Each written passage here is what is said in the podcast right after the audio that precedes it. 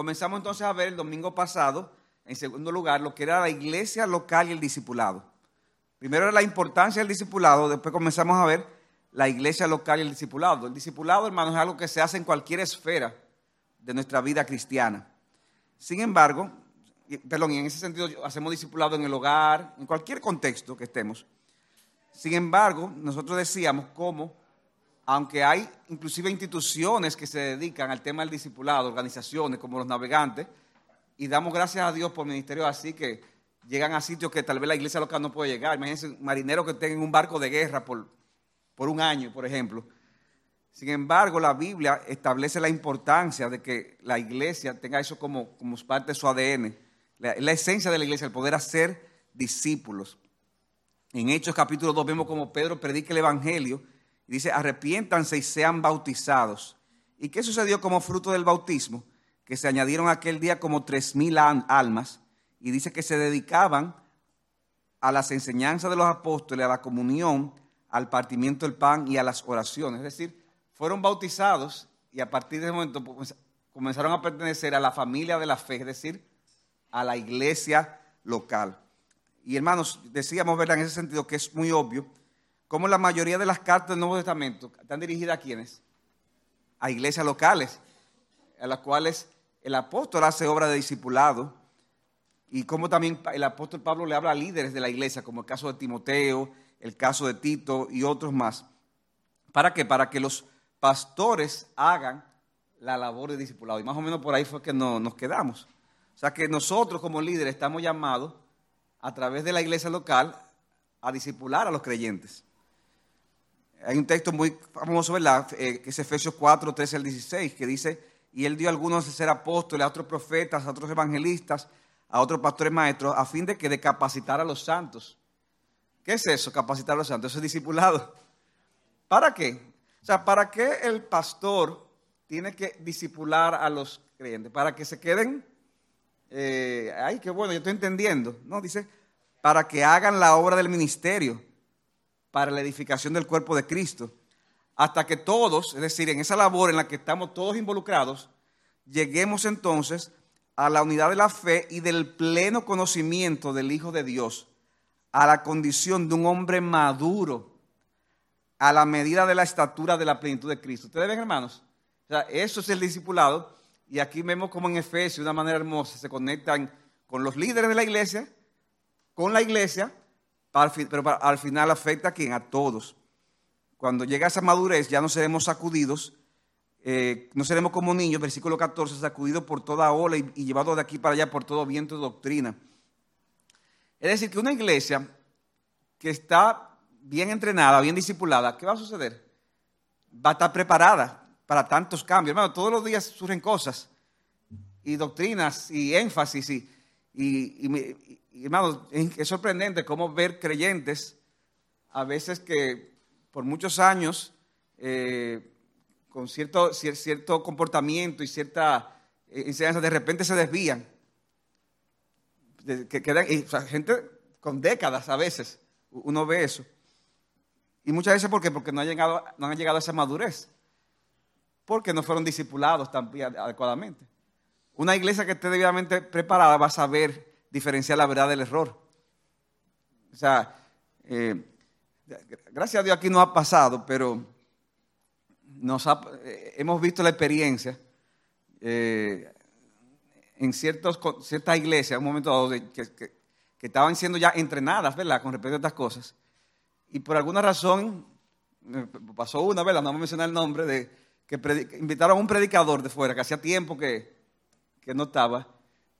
Pero resulta que ese predicador de repente se desconectó y comenzó a decir cosas que no, y inmediatamente la iglesia sentada se dio cuenta de que no, pero aquí no, esto no es así, papá.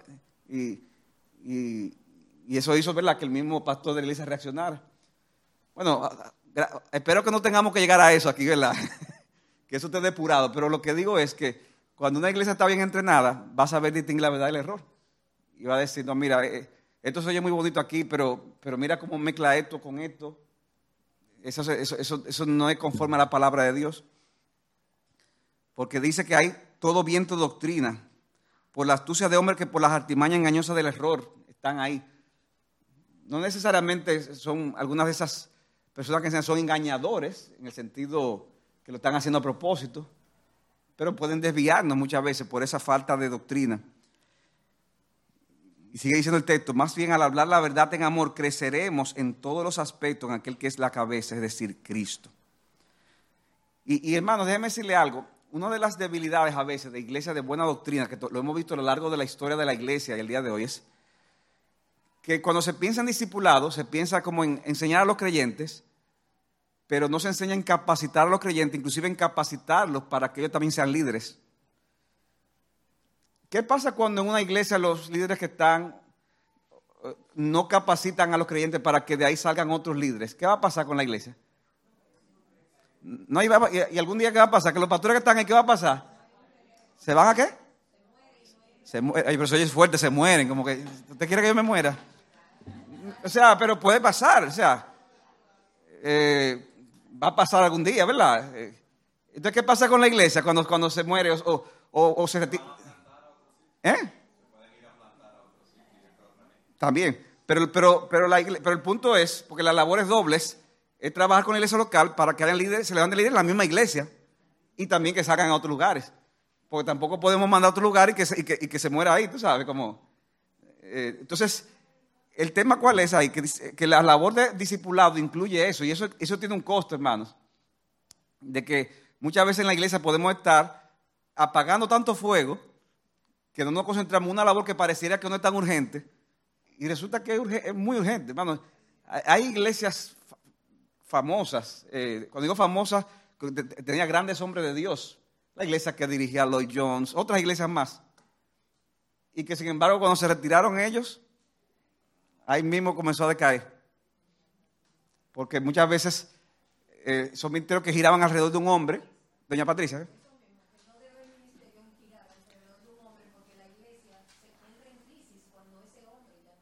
O sea, las iglesias, hermanos, estamos hablando de buenas iglesias, pero si una iglesia gira alrededor de un, de un hombre, ¿qué va a pasar? Como dice doña Patricia, va a entrar en crisis cuando ese hombre no esté. Y tú puedes decir, no, que lo importante es servir al Señor. mire, si todo gira en torno al hombre, a que, que, es el mejor predicador, es que es el mejor, ahí va, ahí va a haber problemas cuando eso no esté. Dice 2 Timoteo 2.2, Pablo le dice a Timoteo, y lo que has oído de mí en la presencia de muchos testigos, eso encarga a hombres fieles. ¿Para qué? Para que también esos hombres sean capaces de qué? De enseñar a otros. O sea que eso es la multiplicación en el liderazgo en el liderazgo. Y eso es importante. Y nosotros, hermanos, aún, siendo una iglesia poquito, relativamente nueva, tenemos que trabajar también fuertemente en esas cosas. Para que la voluntad de Dios esta iglesia siga, independientemente de quien esté aquí arriba. Siga, ¿verdad? Fundamentado en la palabra. Primero don Lucas y después el pastor Eduardo. Don Lucas.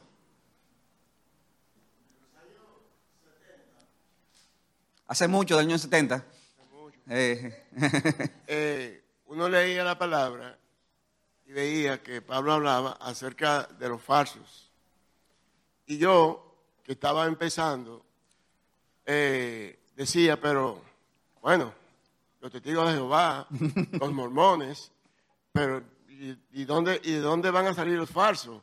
¿Y quiénes son los falsos?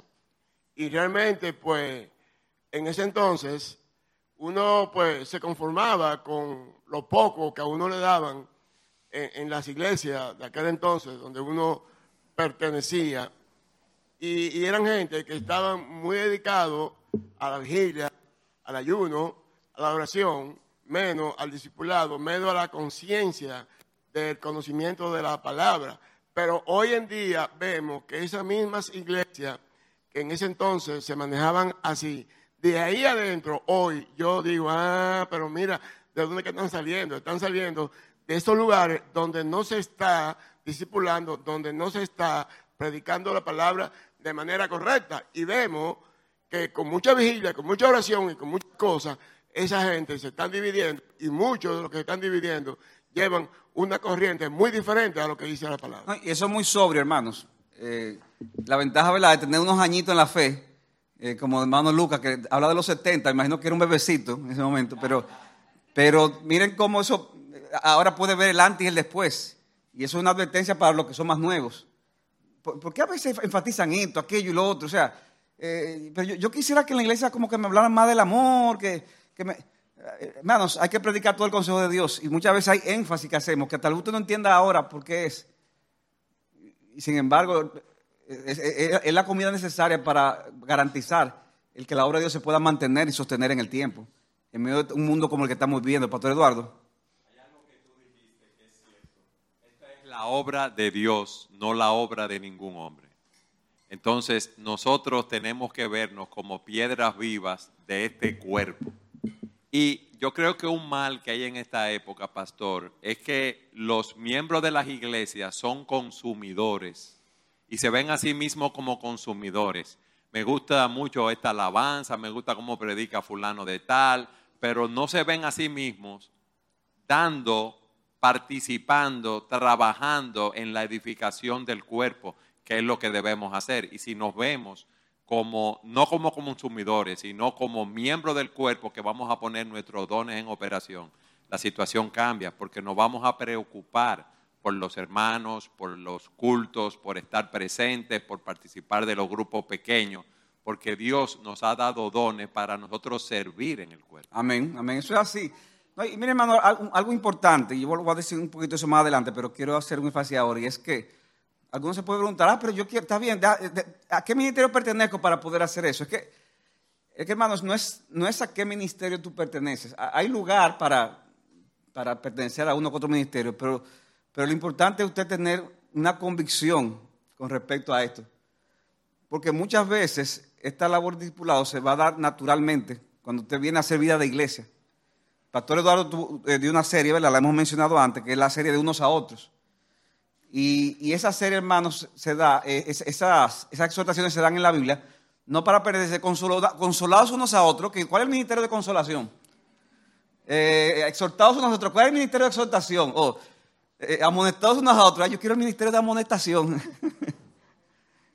no, no, hermanos, es, es que usted entienda que al final estamos llamados como cuerpo a manejar de esa manera. Y cuando, usted está con esa actitud, en esa dinámica unos a otros, usted va a estar consolando, amonestando, exhortando, o sea, de una manera eh, natural se, va a dar. Un día puede ser una cosa, otro día otra, pero, pero estar pendiente con esa, con esa eh, tener esa convicción en la mente. O sea que eso es importante, hermano, que lo tomemos en cuenta.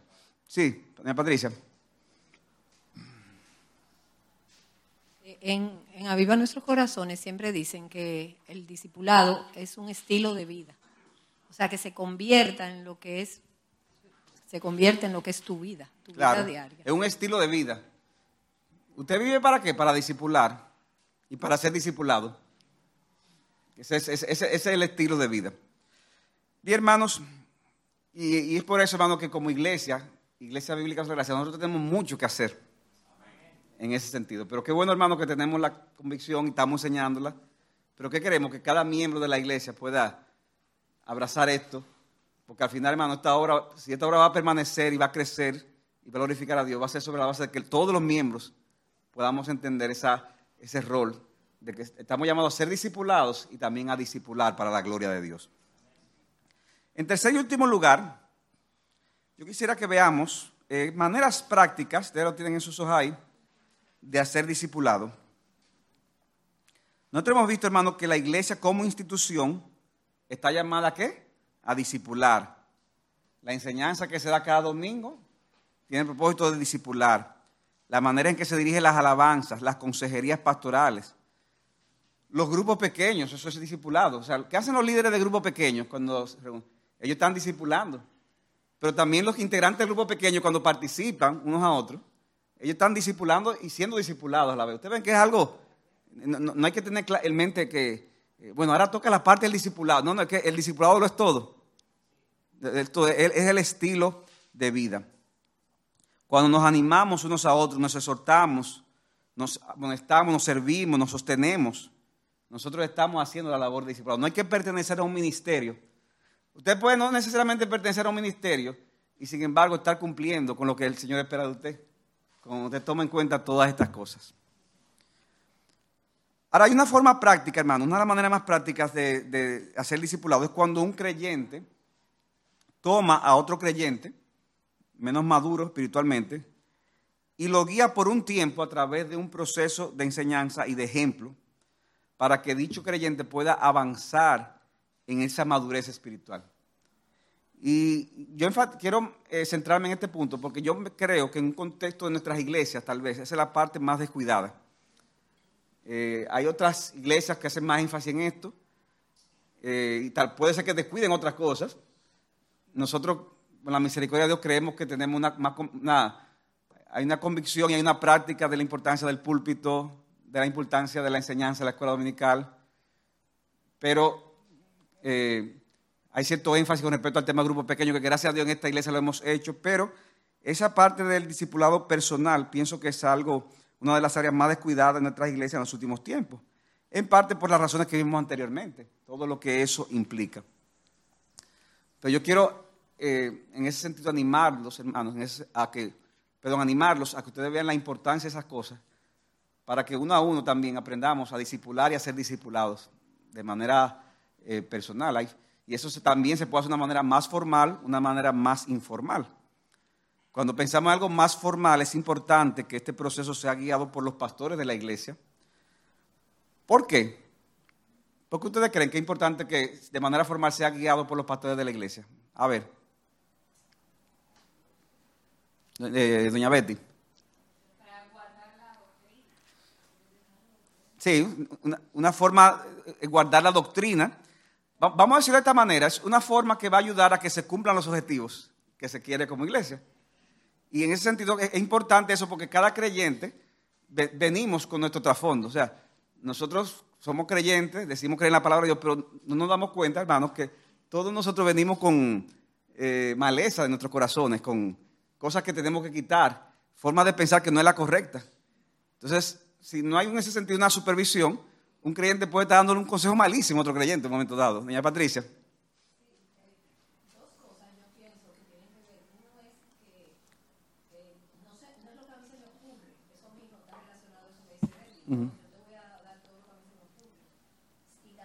los pastores conocen las ovejas y entonces también en ese sentido saben muchas veces qué mezcla es mejor en un sentido de una persona con Correcto. No es, no es, lo que se me ocurre, sino que hay algo ya más bien eh, guiado, dirigido eh, en esa pila. Esa, la segunda parte que usted dijo, perdón. Eh, y los pastores conocen el sentido de las ovejas y pueden en ese sentido orientar y diciendo, mira, mejor con fulano, etcétera. Sí, Carlos. Yo creo que los creo que los Creo que los pastores son los encargados de llevar la visión de la iglesia. En el mundo de hoy, la gente no quiere tener líderes ni tampoco quiere tener dirección. Y eso lo estamos viendo en el mundo. Ahora hay gente que dice que se considera de X cantidad de sexo. Imagínense que no tuviéramos cabeza en iglesia. Sí, sí, fuera un caos, realmente. Y, lo que sería una bendición se puede convertir en una maldición si no es eh, eh, correctamente guiado. Ahora, hermano, yo quiero dar algunos principios, ustedes lo tienen en sus hojas, que se deben tomar en cuenta a la hora de, esa relación de discipulado uno a uno. Y el primer principio es el siguiente. Por lo general, para que haya una labor así de discipulado, de ser, discipulado o discipular, una relación, me, me, refiero a algo de más confianza, obviamente. Por lo general deben ser dos personas del mismo sexo, ¿verdad que sí? A menos que sea tu, mamá, ¿verdad? O, tu tía, tu abuela, pero por lo regular, debe, ¿eh? O la esposa, sí. Pero por lo regular deben ser dos personas del mismo, del mismo sexo. Eh, tiene que tener cuidado con eso siempre, porque nosotros hemos visto como a veces no se toman en cuenta esas cosas y, eso da lugar a veces a situaciones engorrosas, tentaciones y a tigueraje también, ¿verdad? Llega una hermanita y yo la voy a disipular a ella, pues ya te sabe pero lo que está buscando. Entonces, con esa cosa hay que tener cuidado. Dice, dice, Mark Dever, cuando se trata de una relación normal y deliberada de discipulado, es sabio que los hombres disipulen a los hombres y que las mujeres disipulen a las mujeres. Reconocemos que el género es una realidad dada por Dios y pretendemos tratarlo de manera realista y respetuosa. Deberíamos amar a todos en la iglesia y al mismo tiempo trabajar para evitar intimidades, eh, intimidades equivocadas. Primera Tito 2, 3 al 5. las ancianas enseñen a quienes, a las jóvenes, no dice a los jóvenes, ¿verdad? Sino las jóvenes, a que amen a sus maridos, a que amen a sus hijos, a que sean prudentes, puras, endosas en el hogar, amables, sujetas a sus maridos, para que la palabra de Dios no sea blasfemada. O sea que, por si acaso usted hermana, y un hermano, hermano dice que usted quiere discipular, ya usted sabe lo que tiene que hacer, usted le dice que no, y punto. que mejor que lo disipule una hermana de la iglesia, y viceversa.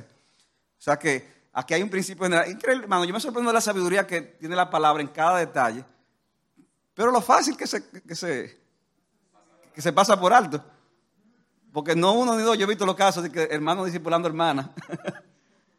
de, esa manera, hermanos, que no, eh, no es apropiado. En segundo lugar, se debe tomar en cuenta el tema de la edad y el estado civil, entre otras cosas.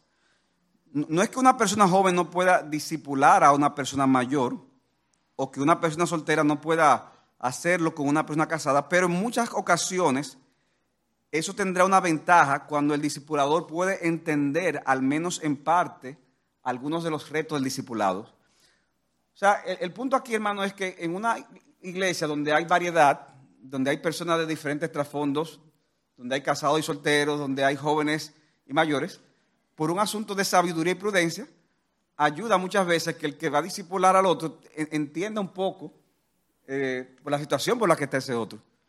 Tal vez si, fuera una, hubiera más, eh, límites, menos personas, bueno, tampoco esto, estamos diciendo como una, regla absoluta, lo estoy diciendo como un consejo de sabiduría. Pero, pero, pero ayuda, ¿verdad? Cuando el que, el que disipula entiende lo que está pasando el otro, porque fue más joven, o porque tuvo soltero una vez, o porque tuvo esta o aquella situación. Otro, otro principio, se debe tomar, se debe tener una actitud enseñable de ambas partes. Es importante que tú seas una persona lo suficientemente humilde, hermano, para que reconozcas que tú tienes que aprender de los demás. Parte de lo, que estamos viviendo en esta época que decía Carlos es que hay un individualismo y la gente no, se ve a sí mismo como necesitando aprender de otros. ¿Cuándo usted ha visto que la gente, yo le voy a hacer esta pregunta, ¿cuándo usted ha visto que la gente entra a las redes sociales para, para, para aprender de otros? No, la gente lo que va a discutir mayormente. ¿Cuánta gente usted ha visto en las redes sociales pidiendo perdón? Mire, hermano, perdónenme que yo me di cuenta que estaba eh, haciendo un énfasis aquí dije algo que no era. ¿Cuántas veces usted lo ha visto? Muchas veces. Ahora, ¿cuántas veces usted la gente discutiendo? Y no, eso, e, e, eso es lo que hay. Y es por esa actitud, hermano, al final. A, veces uno no se da cuenta que a través de esas redes las personas están dejando ver lo que hay en su corazón y ni cuenta se dan. Y a veces discuten por uno disparate. A veces discuten y tú se das cuenta al final es lo mismo que están diciendo, lo único que están usando forma distinta. Y es el orgullo que nos hace pensar nos hace, no, nos hace conscientes de la necesidad que tenemos de aprender de otros. Pero ¿qué dice la palabra? Primera de Pedro 5.5. Asimismo ustedes los más jóvenes estén sujetos a los mayores. Y oigan cómo dice, y todos revístanse de humildad en su trato mutuo.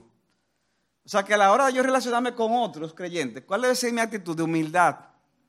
Porque Dios resiste a los soberbios pero da gracia a los humildes. ¿Cómo tú eres? ¿Tú eres orgulloso o tú eres humilde? la gente nunca va a decir, yo soy humilde, ¿verdad? Porque, pero el punto es que, ¿qué tanto tú te involucras en una conversación para, para aprender? ¿Qué tanto tú escuchas? ¿Qué tanto preguntas? Si practicamos la humildad en nuestro trato mutuo, entonces seremos enseñables.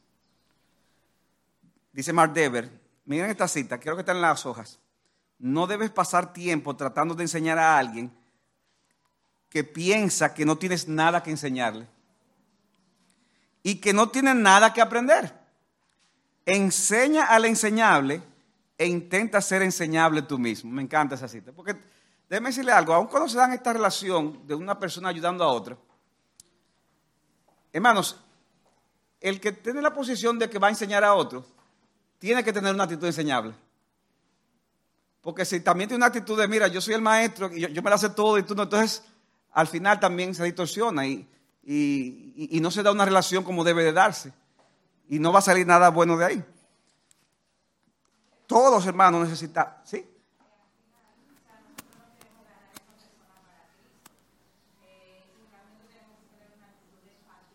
Sí, repítelo aquí. Que nosotros generalmente tenemos un manual para disipular, pero tenemos que hacer empatía con esa persona y también saber escuchar porque estamos trabajando con un alma que queremos ganarnos para el Señor. Correcto, correcto. tenemos que aprender a escuchar. Correcto, muy bien, muy bien. Otro principio, considera si las circunstancias tuyas y la del que piensas discipular te permitirían llevar a cabo esta labor. Considera si las circunstancias tuyas y de las que, del que piensas discipular te permitirán llevar a cabo esta labor. Bueno, no todo el mundo está en las mismas circunstancias. Hay circunstancias que cada quien son, a veces son muy distintas y pueden imposibilitar eh, el que se dé algo más seguido, más formal entre una persona y otra. Dice Gálatas 6.10 que debemos hacer bien a todos según tengamos que oportunidad. Porque a veces no hay la oportunidad. O sea, puede que alguna persona tenga un momento dado de su vida con ciertos compromisos que se dificultan que tú hagas esa relación. Pero puede ser que tú no puedes, pero otro sí pueda. Ah, que yo estoy haciendo una maestría, pero resulta que hay otra persona que está haciendo también la maestría y, lo hace que estén tiempo juntos y puede ser que ahí se pueda dar. Ah, que yo tengo un niño chiquito que lo tengo que llevar a, jugar pelota los sábados, pero hay otro papá que también está en la misma situación y pudieran coincidir y de una manera bueno, vamos a aprovechar. Entonces, es, tener como ese sentido de sabiduría, de saber eh, qué tan práctico es eh, eh, yo poder ayudar a, esto, a aquella persona, y ver si hay, ciertas cosas en común que hacemos, ciertos intereses mutuos que nos permitirán, en ese sentido, reunirnos para compartir. Gracias a Dios, al día de hoy tenemos una ventaja que no teníamos antes, es la tecnología. Porque muchos de los inconvenientes que había antes, bueno, ahora se superan. Cuando Muchas veces no podemos estar presencialmente, pero ahí está la tecnología. Ahí está el Zoom, ahí está la videollamada, etc. Y eso nos permite poder eh, hacer la, la labor de discipulado. Pero siempre que sea posible, lo presencial es mucho mejor. En quinto lugar, mientras ayudas a otro, este, este, es muy importante. ¿Pasa algo aquí? ¿Qué pasó, Iris? ¿Ningún problema? ¿Ya? Ah, ok, ok. quinto lugar, quinto principio. Mientras ayudas a otros a crecer, hermano, miren esto. Procura tú también seguir creciendo. Porque hay gente que quieren ayudar a otros, quieren aconsejar a otros, pero ustedes no están aconsejando como, no, no están recibiendo consejos, no se, no, no, no se están congregando como debieran, no están haciendo su, sus deberes. ¿Y qué pasa si una gente así quiere ayudar a otro? ¿Qué va a pasar al final? ¿Va a poder ayudarlo? Al final no, va a quedar corto. Dice 1 Timoteo 4:16, ten cuidado de ti mismo y de la enseñanza. Persevera en esas cosas. ¿Por qué? Porque haciéndolo asegurarás la salvación para ti mismo y de la que te escuchan. Y aunque esta exhortación Pablo se la da a Timoteo, como líder de la iglesia, hermano, es un principio que aplica a todos nosotros. Nosotros tenemos que ayudar a otros, pero nosotros tenemos que crecer. ¿Usted sabía que hay eh, eh, iglesias, hay ministerios que tienen la costumbre de que mandan a un pastor a un sitio y a, que sirva por, vamos a poner, cinco años. Pero ya antes de los cinco años ya están empezando, y lo mueven para otro sitio y después para otro sitio. ¿Ustedes saben por qué? Adivinen por qué. ¿Por qué usted cree? Dios, ¿ni por qué tú crees? se le acabaron los sermones. Se le acabaron los sermones. o sea, ya, no tiene más nada que dar. ¿Y qué pasa? Bueno, para que, para que la gente no se aburra, entonces vamos, vamos, cambiando los sitios sitios. Entonces, por eso usted ve que lo, lo, lo. Pero hermano, eso habla mal, ¿verdad? De esa persona. ¿Por qué? Porque eso lo que está diciendo es que no es una persona que está creciendo que no una persona que está madurando, que no una persona que está teniendo eh, eh, eh, esa relación con el Señor de alguna forma no está tomando otras dimensiones, esa forma de estudiar la palabra. Y por eso usted ve que hay pastores que después que tienen dos o tres años en la iglesia, yo creo que el Señor me está llamando a otro sitio. Les va que la, que la iglesia ya está, ¿verdad? Como se está dando cuenta como que hay problemas.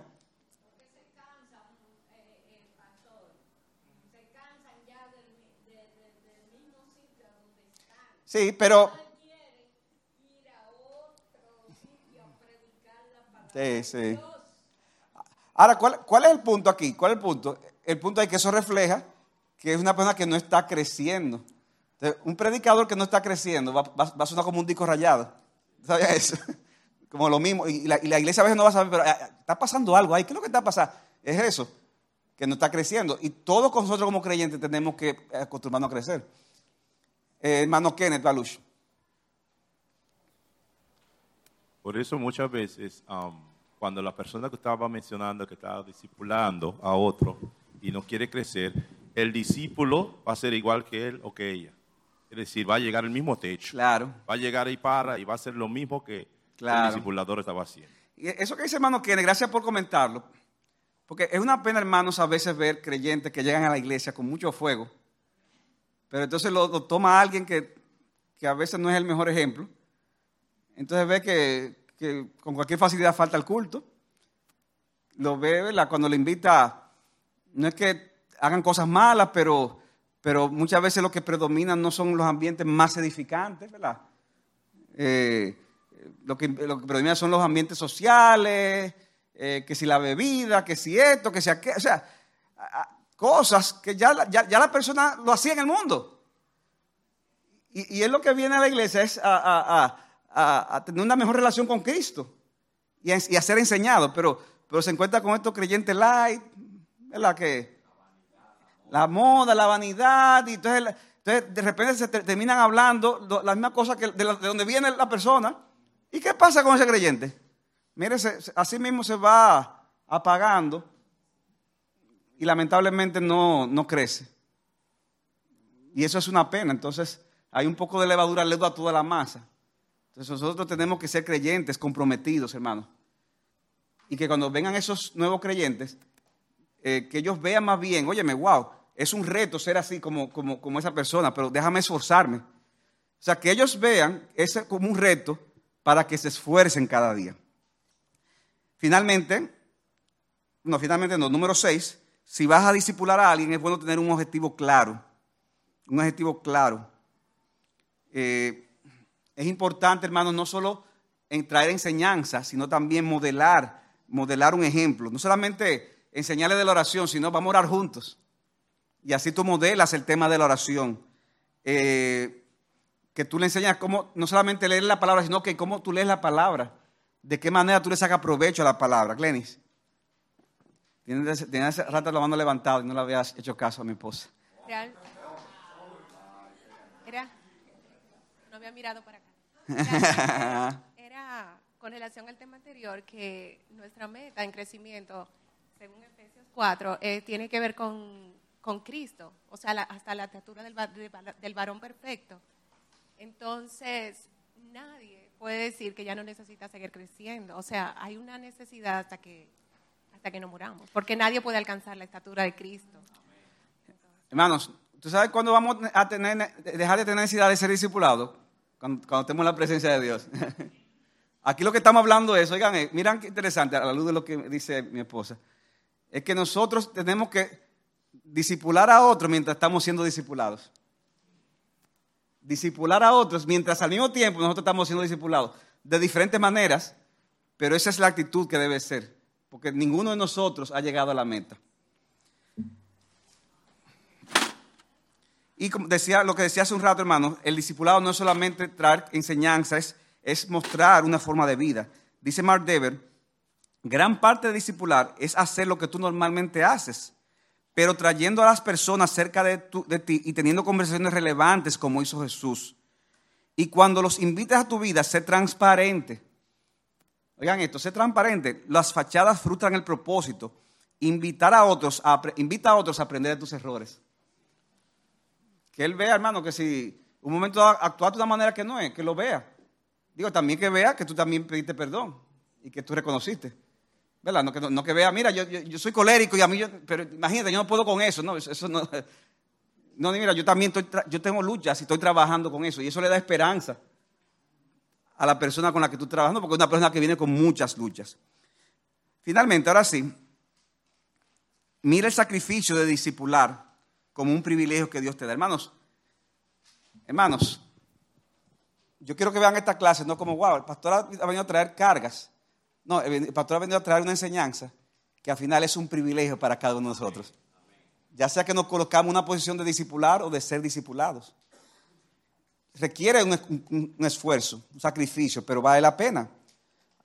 ¿Cuáles son los sacrificios que requieren discipular? Bueno, hay un sacrificio de tiempo, eso ya lo hemos hablado. Ahora, hermanos, yo te aseguro que es un tiempo bien invertido. Es un tiempo bien invertido. Porque es un tiempo que es para la eternidad que tú estás eh, trabajando. Requiere estudio, cuando tú quieres hacer algo sobre todo más formal, y requiere organizar tú mismo tu mente para poder ayudar a otro. Ahora es un estudio que vale la pena hacer. Porque de hecho todos los creyentes estamos llamados a estudiar la palabra. Entonces este tipo de cosas te, fuerza a eso. ¿Requiere qué más? Oración. Requiere oración. Orar por aquellos a quienes tú estás ayudando. Orar por, por otro hermano para involucrarte con ellos. Dice Santiago 5:16, confiesen en sus pecados unos a otros y oren unos por otros para que sean sanados. Ustedes ven esa, esa vida de comunidad que se presume que hay en la, en la iglesia local. Confiésense sus pecados y oren unos por otros. aquí no está hablando de un confesionario, hermanos, de un sacerdote, no. De esa comunidad, ese unos con otros, entre, entre creyentes en la cual podemos abrir nuestro corazón y podemos decir, mira, ora por mí que yo estoy luchando con la ira, que estoy luchando con la pornografía, que estoy luchando con la amargura. Y en esa, en esa medida que nos ayudamos unos a otros, hermanos, porque al final aquí todos estamos en la lucha, todos estamos en la batalla y todos queremos llegar al mismo final, a la Canaán celestial. Pero finalmente la labor discipulado requiere amor. Amor. Y cuando usted ama, usted va a estar más motivado a hacer las cosas. Si usted ve esto simplemente como una, tengo que hacer esto, aquello, al final, hermano, se va a hacer difícil. Pero cuando usted ama, usted va a ser impulsado para eso. Porque yo lo amo, yo amo al hermano, yo amo a la iglesia, yo amo a Cristo, yo amo la gloria de Dios. Y por eso yo voy a estar dispuesto a hacer lo que en mi carne naturalmente no, no, no haría. Juan 13:34 dice, un mandamiento nuevo les doy, que se amen los unos a los otros como yo los he amado. En esto conocerán que son mis discípulos. ¿Sí que? Si tienen qué? Amor los unos por los otros. Dice Deber, cada uno de nosotros está llamado a amar y ser amado. Todo lo que Dios te da, Él espera que te des la vuelta y se lo des a otro de alguna manera. Hermano, todo lo que Dios te ha dado, Dios espera que tú se lo des a otro. Dios te está dando mucho aquí en esta iglesia, dáselo a otros. Dios te está dando mucho en lo personal, dáselo a otros. Cualquier tiempo, verdad, oración o amor que Él te da, puede ser usado para otros. O sea que hermanos, eso es lo que hemos querido traer a grandes rasgos en estas dos clases. No es, no es eh, de repente traer detalles eh, con respecto a este tema, porque es algo que lo que queremos es que sea un estilo de vida y sea parte de la, de la iglesia. O sea que, que todo lo que hacemos, pero yo quiero que con más conciencia, todo lo que sigamos haciendo como iglesia sea impregnado en esa cultura de discipulado. Eh, ¿Alguien tenía por ahí? Sí, Elisa. Elisa y, y yo termino con algo. Eh, no es algo breve, que en la etapa, por ejemplo, que estamos algunas de nosotras, que somos madres, no podemos dejar de pensar como que nuestros hijos es un campo de discipulado también. Porque en la medida que nosotros, por ejemplo, tengamos familia fuerte, la iglesia se va a fortalecer. Entonces, quizá en algunas etapas nosotras no podamos involucrarnos como quisiéramos con otras hermanas de lleno, pero estamos discipulando a nuestros hijos. Entonces, quizá tener en cuenta y si voy a discipular, hacer a mis hijos parte de este discipulado. Amén. Porque pudiera darse la, o sea, la oportunidad de que estemos quizá en algún momento saliendo de nuestros hogares y descuidando nuestro verdadero discipulado por quizá discipular a otros. Amén. Entonces, tomar como eso en cuenta. Sí, yo lo, mencionábamos algo eso al principio. Como quiera, yo quiero señalar algo aquí. Es, el, hogar es la principal responsabilidad de un creyente. En eso tenemos que estar claros. Pero, pero nosotros no debemos perder de vista que aún en medio de la, de la tensión de que es el hogar es la prioridad, el llamado de unos a otros que habla la palabra es para todos nosotros, incluyendo a las madres y a los padres que tienen hijos pequeños. O sea que eso, eso debe ser parte de nosotros. Eso muchas veces eh, eh, eh, no permitirá que estemos necesariamente en un ministerio, pero sí vamos a discipular en el contexto informal, lo que decía de unos a otros. Y también yo mencioné ahorita que también a veces se pueden dar oportunidades. De repente una mamá tiene niños o niñas y, tiene que estar con ellos, pero resulta que hay otra mamá que también está en la misma condición y resulta que pudieran coincidir para estar con los niños, pero al mismo tiempo ya, estoy discipulando a ella, ya está siendo discipulada. O sea, hay que ser creativos, ese es mi punto, para poder hacer la labor del discipulado. Hermanos, para concluir, nosotros queremos que esta iglesia, como tiene su misión, sea en realidad una iglesia que tenga esa cultura de discipulado. Dice Mark y con esto concluyo, hermano, me encanta esta cita. Al final, creo que está en las hojas, nuestras responsabilidades colectivas e individuales se mezclan en una cultura de discipulado. Leemos y hablamos de la palabra juntos, pasamos tiempo con otros, oramos por los ancianos y por los demás, amamos, damos, asistimos a la reunión semanal con oración y anticipación, vamos preparados, disponemos nuestros corazones con anticipación, listos para recibir la palabra de Dios. Seguimos el ejemplo de nuestros líderes que nos muestran cómo seguir a Cristo. Nos sometemos al liderazgo sabio de los ancianos, a menos que nos estén dirigiendo por una dirección equivocada. Respetamos la mayordomía que la congregación tiene por nosotros. Nos aconsejamos, animamos y amonestamos el uno al otro. El crecimiento y la salud espiritual debería ser la norma. Debería ser normal ver a las personas crecer y madurar espiritualmente. Debe ser la norma, hermanos. Y hermanos, como iglesia nueva aquí hay mucho que hacer en ese sentido. Y finalmente él añade, las iglesias no necesitan programas tanto como necesitan culturas de hacer discipulado. Cultura donde cada miembro prioriza la salud espiritual de los demás. Cada uno ha recibido un don espiritual para el bien común y cada uno debería usar ese don que le ha sido dado para edificar el cuerpo de Cristo.